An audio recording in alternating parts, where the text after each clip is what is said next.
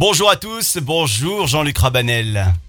Bonjour Florent Mounier. Un Jean-Luc Rabanel qui euh, évidemment aujourd'hui a un grand sourire. Pourquoi? Parce que Eh c'est la réouverture aujourd'hui très officielle des restaurants de ces restaurants euh, en région arlésienne. Donc euh, voilà, ça se fête hein, quand même. Hein. Délivré, Ah, libéré. mais, hein. Ça se fête et ça va se fêter donc euh, après le service. Euh, C'est vrai que revoir euh, nos clients qui ont la gentillesse donc d'avoir réservé pour pour honorer donc, notre ouverture, c'est un moment assez assez particulier. Donc partagé entre l'énorme envie donc de les revoir et puis en même temps ce- cette petite touche donc de, stress, comme si on n'avait jamais cuisiné donc de sa vie. Jean-Luc, aujourd'hui, vous avez une recette pour nous comme tous les matins et on part du côté de la frontière euh, franco-italienne. Tout à fait, Florent. Euh, c'est euh, c'est quelque chose qui, qui m'est revenu, donc que je faisais donc lorsque j'étais, j'exerçais donc sur la, la frontière, donc à Monaco, et un des grands classiques, hein, on appelait ça, et ça s'appelle toujours le barbajuan. On a déjà le stylo, on a déjà le papier. On peut donc noter les ingrédients que vous allez nous donner.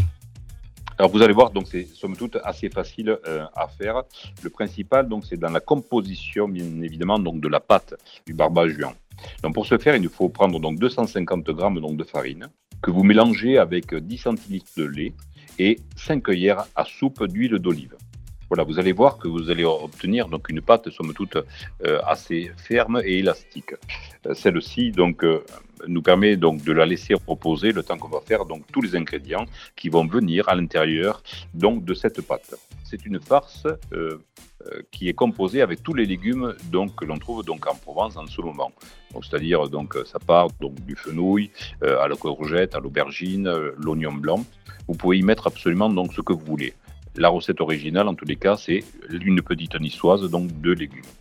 Il suffit donc euh, d'étaler votre pâte y mettre donc cette brunoise donc de légumes euh, donc au centre, préalablement, vous aurez découpé, donc à l'aide de n'importe pièce rond ou d'un verre, donc des cylindres.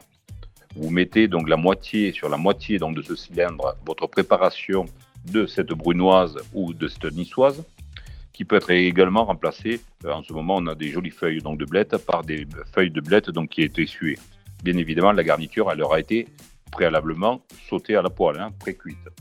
Il vous suffit donc de, euh, de souder donc les, euh, ce cercle donc partagé donc en deux pour en faire en définitive un demi croissant. Hein, à l'aide d'un pinceau, un petit peu d'eau, vous allez voir ça colle donc parfaitement bien. On farine donc le tout donc très légèrement, on le laisse un petit peu donc sécher euh, quelques quelques minutes donc euh, à l'extérieur afin que la soudure prenne bien. À Et température puis, ambiante. donc- hein. Température ambiante, Ouais. toujours pareil.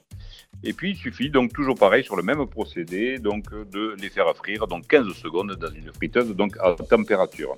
Toujours pareil, donc je vous rappelle, on fait toujours un petit test sur un, on plonge, le barbajuan remonte à la surface. Ça veut dire que l'huile est à bonne température. Ne les plongez pas tous d'un seul coup si vous n'avez pas pris cette précaution au préalable. Comme apéritif, un barbajuan, vous allez voir, c'est quelque chose d'assez fun et puis ça nous ramène donc sur sur la frontière donc euh, monégasque et italienne. Et on vous retrouve demain avec un grand plaisir. À demain Florent, à demain tout le monde.